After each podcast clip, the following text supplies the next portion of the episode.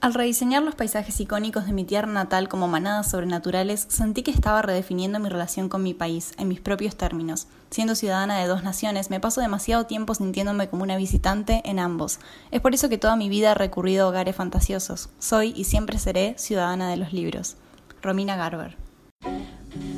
Bienvenidos a Libres, un podcast literario, diverso y feminista para la comunidad lectora en español.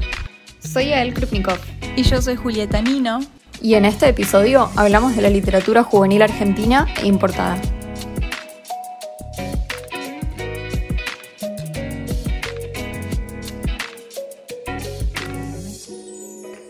Hola, hola, bienvenidos a un nuevo episodio de Libres. Para empezar nos queremos disculpar por la calidad del sonido del episodio anterior. Realmente fue paupérrima, no sabemos qué pasó. Sí, la verdad que, que fue, no sé, nunca nos había pasado algo así y no, no pudimos hacer nada mejor, así que bueno, esperemos que les guste el episodio igual porque la verdad es que es una reseña que disfrutamos muchísimo, pero bueno, disculpa si estamos probando algo nuevo, la verdad es que pensamos que Zoom y la era digital post pandemia o durante pandemia no podía hacernos esto, pero lo hizo. Sí, sí, bueno, hoy estamos probando un nuevo método para grabar, así que tengan más paciencia, espero que, no les moleste tanto. Y bueno, y para hoy también tenemos un tema súper interesante, un episodio que venimos diciendo que tenemos que hablar de esto desde que empezamos el podcast aprox. Sí, sí, sin duda. Siempre lo mencionamos como, bueno, leemos muchos libros que están escritos en inglés o que fueron traducidos y no leemos tanto autores nacionales. Y siempre decimos, bueno, esto va a ser un episodio algún día y finalmente nos sentamos acá a hacerlo.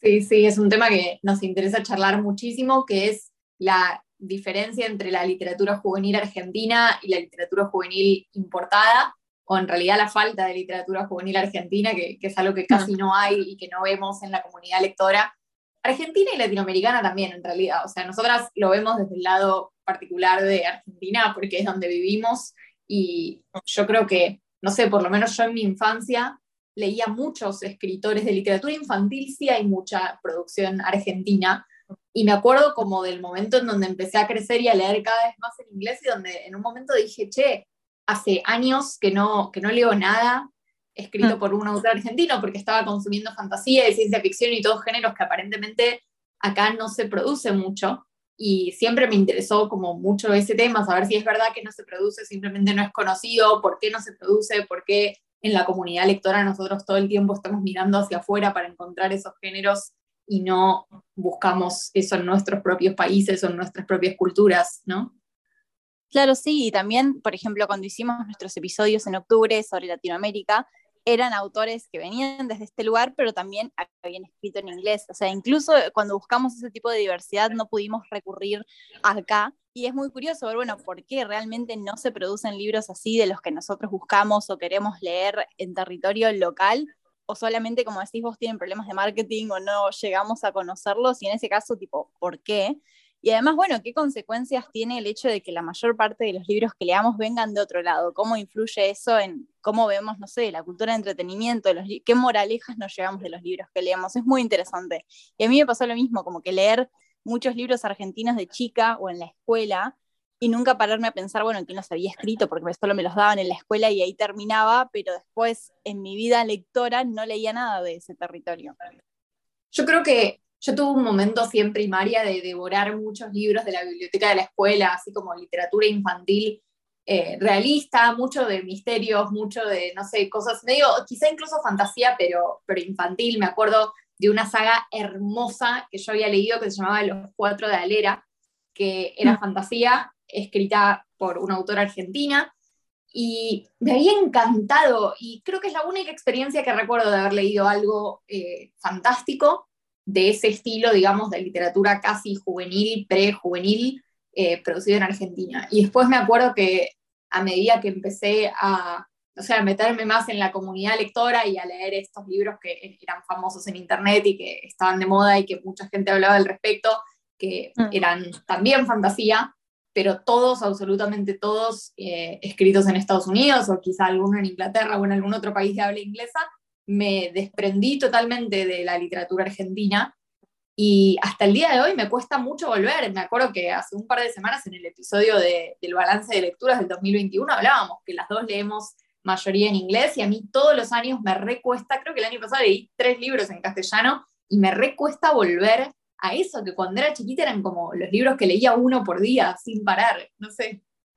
Sí, y además, ahora que somos más grandes y además de que pensamos en estas cosas, se siente muy distinto cuando volvés finalmente a un libro argentino o a veces siquiera solo latinoamericano. No sé, cuando leímos Come Tierra, a mí me encantó porque era como volver a algo tan familiar, tan, tan cercano, que no te das cuenta de que te hace falta cuando solo estás leyendo un montón de libros en tu vida y no te paras a pensar, wow, me hace falta algo que se sienta tan cercano. A mí me pasó hace poco con un libro de fantasía que se llama Lobizona, que es una novela de una escritora argentina que publica en Estados Unidos, publica originalmente en inglés, pero es argentina. Y, escribió este libro de fantasía con un montón de elementos argentinos. Menciona el mate, los sanguchitos de miga, los choripanes, y cada vez que lo mencionaba así de pasada era como, wow, esto me encanta. E incluso todo el sistema de magia, toda la parte fantástica del libro está inspirado en Argentina. Y yo leo un montón de libros de fantasía, en ningún momento me paro a pensar, wow, ojalá hubiera algo más cercano a mí, hasta que lo tenés ahí, hasta que lo estás leyendo y decís, esto me hacía falta y no lo sabía.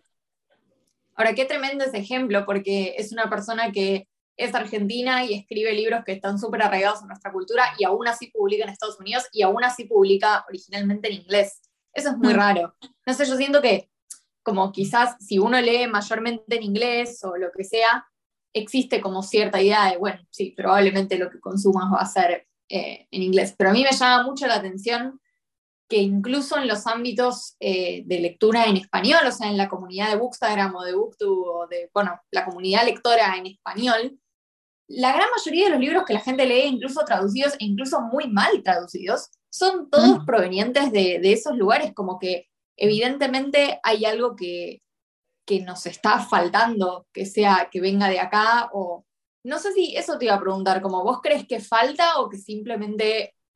no sé, no nos llega por algún motivo, porque a mí me parece muy extraño, sobre todo teniendo en cuenta la cantidad de gente que yo conozco que es argentina y que creció obsesionada con la fantasía y leyendo un montón de fantasía,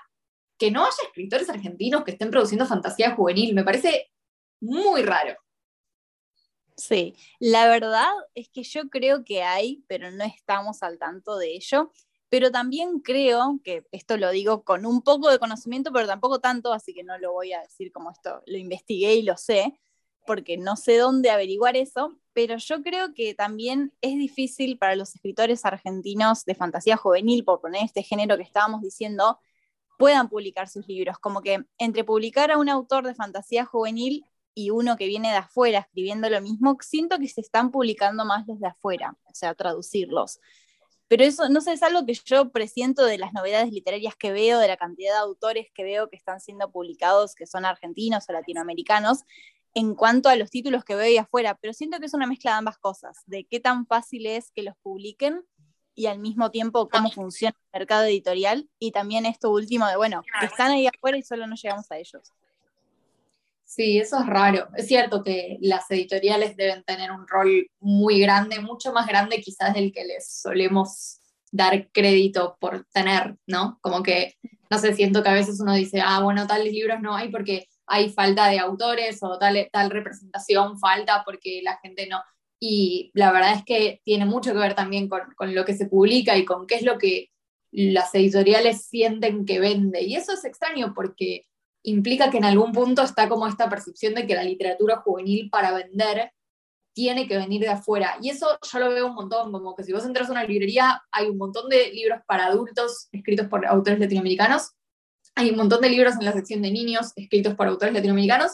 y en el medio, lo que es literatura para adolescentes o literatura juvenil o new adult, hay como un vacío tremendo, o sea, no existe. No existe. Y no sé si no existe porque no hay concepto en Latinoamérica de que los jóvenes leen, al contrario, o sea, hay un montón de audiencia para eso. El tema es que por algún motivo está súper arraigada la idea de que, bueno, que los jóvenes consumen solo literatura que es de afuera. Y un poco es un círculo vicioso, ¿no? Porque también, si vos estás acostumbrado siempre a consumir literatura de afuera, donde ves a un tipo de personas y un tipo de historias y un tipo de problemas y un tipo de estilo de escritura, y de repente cae un libro que está escrito en español porteño y que cuenta una historia que nada que ver y donde no hay un montón de clichés o de personajes que vos estás acostumbrado a leer, es probable que no te resuene mucho y que no te, no sé, que haya algo que no te cierre. Entonces eso hace también que sea todavía más difícil meterse, ¿no? Ya como en ese, o sea, ya está todo tan tomado y cooptado por, por la literatura importada que debe ser como súper difícil también entrar en ese círculo y producir algo que la gente tenga ganas de arriesgarse a salir de su zona de confort para leer.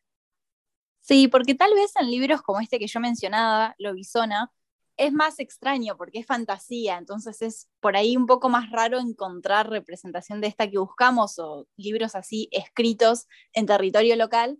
encontrarlos ahí afuera. Pero siento que en otros géneros, por ejemplo el realismo o el romance, es como mucho más atractivo tener un libro, o al menos siento que debería ser así, más atractivo tener un libro de este estilo, escrito localmente, porque lo que se busca usualmente con los libros contemporáneos, realistas, de romance, es que te hagan acordar a tu día a día, que puedas sentir que eso te podría pasar, que estás ahí, que es un escenario cotidiano en una ciudad, con teléfonos, con cosas que te pasan todos los días, con redes sociales. Y en ese caso, escucharlo, digo, leerlo en un idioma que conoces, ambientado en una ciudad que conoces, con elementos que te son aún más cotidianos, es lo más atractivo del mundo. Como que leer un libro realista, realmente escrito acá,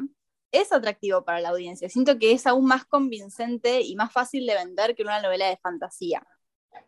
Yo ahí estoy un toque en desacuerdo simplemente porque creo que gran parte del motivo por el cual los libros así contemporáneos importados son muy populares es porque por un lado son muy así, o sea, son muy relatable en lo que tiene que ver con las relaciones y el momento de la vida por el cual están pasando los protagonistas, pero a su vez son aspiracionales en cuanto a el estilo de vida que llevan. Y yo eso también lo veo mismo, no sé, no es que representan esos libros a toda la sociedad estadounidense, por ejemplo, representan en general a una clase media alta que vive en casas que se ven de una manera y van a escuelas que se ven de una manera y hacen compras y actividades en su tiempo libre que se ven de una manera. Y yo creo que gran parte del atractivo para los adolescentes argentinos o latinoamericanos que consumen eso tiene que ver con, bueno, el mismo motivo por el cual consumimos todo el tiempo las películas de Disney Channel, o sea, es como mm. ese aspiracional de la escuela secundaria americana a la cual siempre en algún punto quisiste ir, pero eso no existe en tu país, entonces veo que lo consumís a través del arte y, y vivís esas experiencias. Y yo creo que para mucha, mucha gente hay algo de, la literatura juvenil, o sea, porque es algo como muy de esa edad, ¿no? De estar mirando hacia afuera y como querer la vida en otros países y todo eso, que, que siento que eso debe jugar un rol en algún punto, como leer algo que está bien, está en tu idioma porque está traducido, pero a la vez es de otra cultura y te hace sentir más cerca de esa otra cultura. Y yo creo que ahí también hay algo, y esto seguramente vos tenés más experiencia que yo, pero algo de sentirse más cerca de otros que al tener, o sea, al estar rodeados de toda la comunidad lectora internacional que está hablando de esos libros, también me parece que hay algo de como querer eh, estar en lo, o sea, entender de lo que todos están hablando, básicamente, o sea, entrar en la moda que todos están leyendo y que a nivel internacional está lleno de Bookstagram y Booktube y todo, o sea, todo lleno de esos libros, y que nosotros también queremos entender qué está pasando y queremos estar en eso y queremos saber eh, por qué el libro tiene tanto hype y me parece que ahí hay, también un poco de eso, ¿no? Como de querer acercarnos a la comunidad lectora internacional a través de estos libros, que quizás si cada uno está leyendo en la suya, tipo los libros de Argentina, no sé, te metes a ver BookTube de cualquier otro país y no los conoce nadie y eso te hace sentir un poco aislado. Claro, sí, es, es una gran manera de conectar a un montón de personas de distintos países y me parece una perfecta explicación de, bueno, por qué tenemos estos libros. Solo que, no sé, como que a veces lees una novela que viene de afuera, como por ejemplo las que leímos de Latinoamérica u otras que lamentablemente no están traducidas, que representan personajes latinoamericanos, y decís, ay, esto se me hace muy familiar o, ay, esto es algo que quería leer y no sabía que necesitaba, porque estamos metidos en esta, toda esta necesidad que vos decís y al mismo tiempo por ahí algún día te cruzas un libro que te suena a Latinoamérica o que fue escrito por una persona latinoamericana y decís, ay, esto era algo que yo quería. Y por ahí no, no son libros o autores en la posición de competir con todo este fenómeno cultural que nos está pasando, lamentablemente. Pero son cosas que queremos leer por ahí o que nos suenan familiares y que queremos que sean más cercanas y no se nos ocurre porque estamos metidos en todo este fenómeno cultural que vos decías de no, de ser parte de una comunidad más grande, de estar en el episodio de fandoms, que el primero que hicimos en este podcast, de estar conectado mediante la lectura a otra persona, que eso, el escenario local, es sin duda un limitante.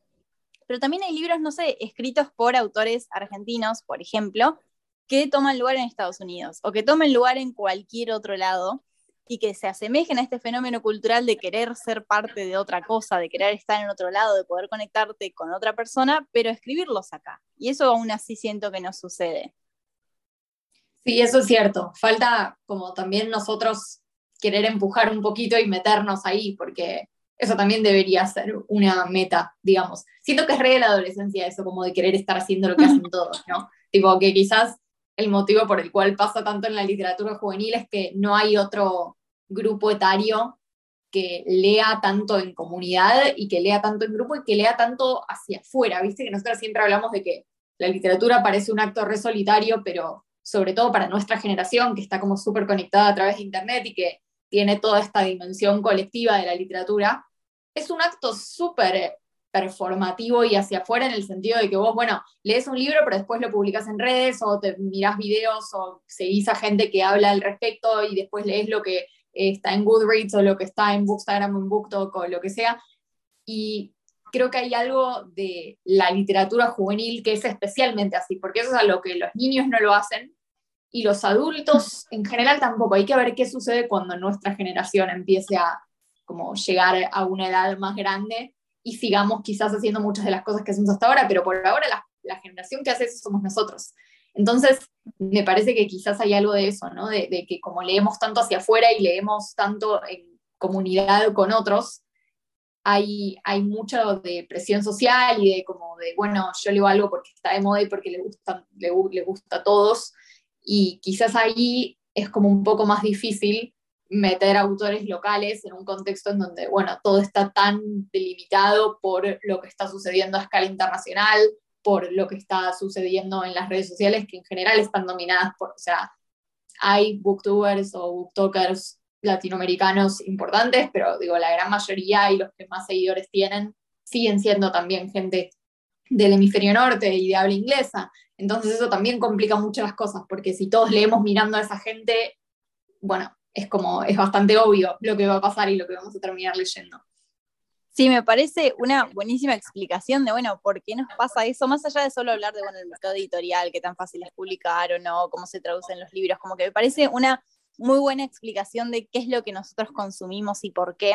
porque cuando nosotros nos sentamos a fin de año, hace unas semanas, a, bueno, mirar cuántos libros en inglés leímos, de dónde venían los autores que, que consumimos, y ahí es cuando decimos, bueno, el año que viene quiero leer a más autores de acá. Y eso lo he visto muchísimo en las redes sociales, como, bueno, metas para el 2022, leer a más autores de acá. Porque nos sentamos a recopilar nuestras lecturas y decimos, es algo que hace falta, es algo que si me pongo a pensarlo me gusta, porque me siento cercano a este escenario, me siento cercano a este autor, pero es cuando te paras a pensarlo, porque el resto del tiempo vivimos precisamente en estas redes sociales, vivimos buscando ser parte de la moda, y por cierto, vayan a escuchar ese episodio que hicimos sobre cómo encontrar libros y también sobre leer por moda. Y, y nada, vivimos sumergidos en este universo de compartir con otros. Y eso puede tener sus cosas malas o no, pero es una perfecta explicación de por qué leemos literatura importada. Y eso tiene causas muy interesantes como las que venimos hablando, también puede tener como consecuencias. ¿Vos pensás en eso también? Sí, un montón. Yo últimamente sobre todo lo vengo repensando como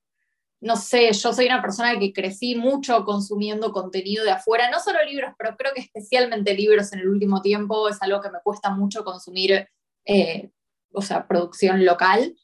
Y siento que te re cambia la cabeza, o sea, te hace estar constantemente pendiente de lo que está pasando en otros lugares, mirando como todo muy desde afuera, sintiéndote medio como, no sé, como un outsider todo el tiempo porque estás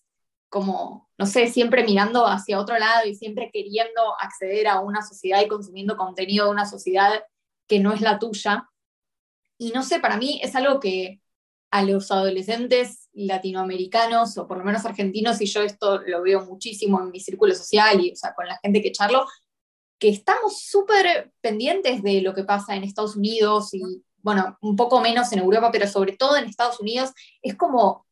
casi que queremos constantemente estar ahí y meternos ahí, saber todo lo que pasa ahí y consumimos todo el contenido artístico de ahí.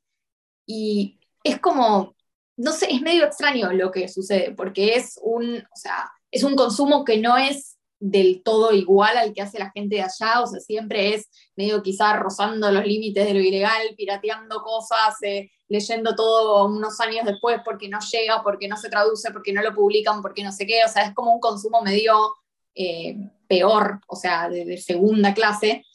pero a la vez nosotros seguimos ahí, es como que no toleramos no estar mirando para ahí y es como que, bueno,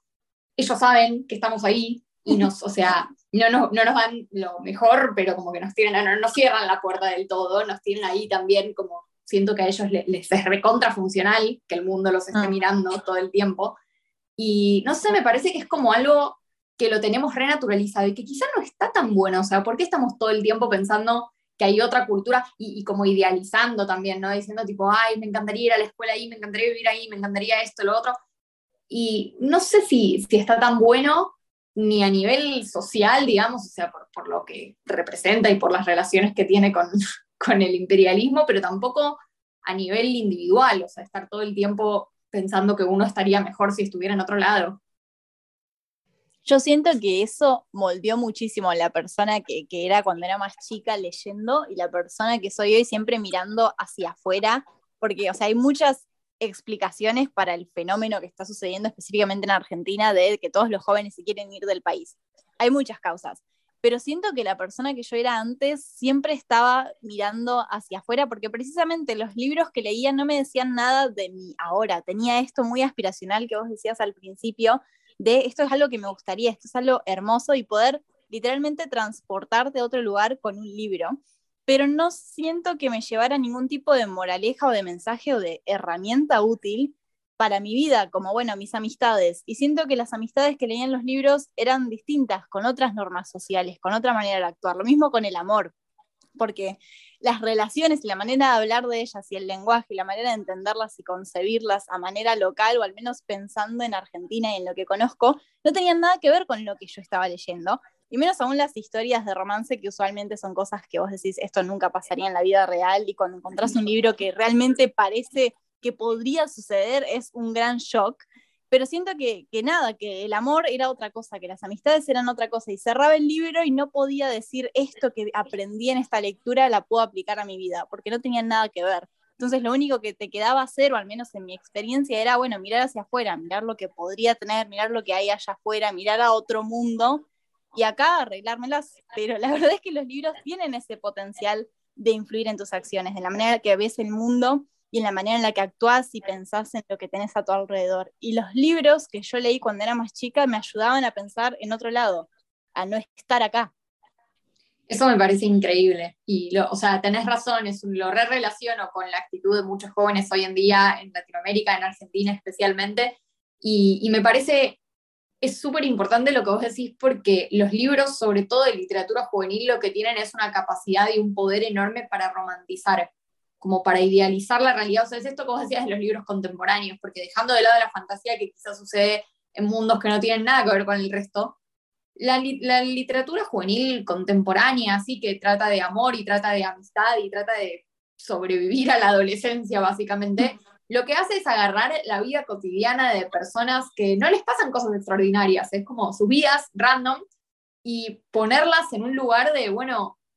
de escribir todo de una manera muy bella, de apreciar cosas que nos pasan a todos, de como poner eso sobre la mesa y romantizarlo y decir, ay, qué lindo este momento de la vida, qué lindas estas relaciones, eh, de describir las cosas que nos pasan y que sentimos de una manera profunda y hermosa. Y eso me acuerdo que lo hablábamos un poco cuando, eh, cuando hicimos el episodio ese muy flashero de Bajo la misma estrella, que decíamos, bueno, nos gustaba porque sentíamos que estaba describiendo sentimientos muy profundos para mí eso es la literatura juvenil, eso, ese es el poder que tiene. Y cuando la literatura juvenil romantiza e idealiza solamente situaciones a las que vos no puedes acceder porque están en otro país, porque están lejos, y lo único que hace es hacerte sentir constantemente consciente de todas las cosas que te faltan y que no vas a vivir, eso es un re problema. Y ni hablar, obviamente, de todas las historias que nos estamos perdiendo porque no hay autores argentinos que cuenten sobre amor o sobre amistad o directamente sobre mundos fantásticos, como vos dijiste recién, desde la perspectiva argentina. No sé, yo hace poco empecé a leer un libro que se llama Los días del venado, de Liliana Bodoc, que es el primero de una saga que se llama La saga de los confines, que es eh, fantasía, escrita por una autora argentina. Y se nota en cada página, es tremendo cuánto se nota lo, la argentinidad del libro. Y no es porque la autora está diciendo así, porque en Argentina, no sé qué, pero ya la manera en la que hablan los personajes, las cosas que suceden, el paisaje, todo, todo está hecho desde un lugar como súper eh, cercano a nosotros. Y, es cierto lo que os decís, yo quizás no sabía que eso era lo que necesitaba, pero lo necesitaba igual. Y me parece que es algo que, estaría buenísimo que lo tengamos más, porque nos cambiaría mucho quizás la manera de ver nuestras vidas y de ver el lugar que nos rodea y apreciar un poco más nuestro, nuestra cultura.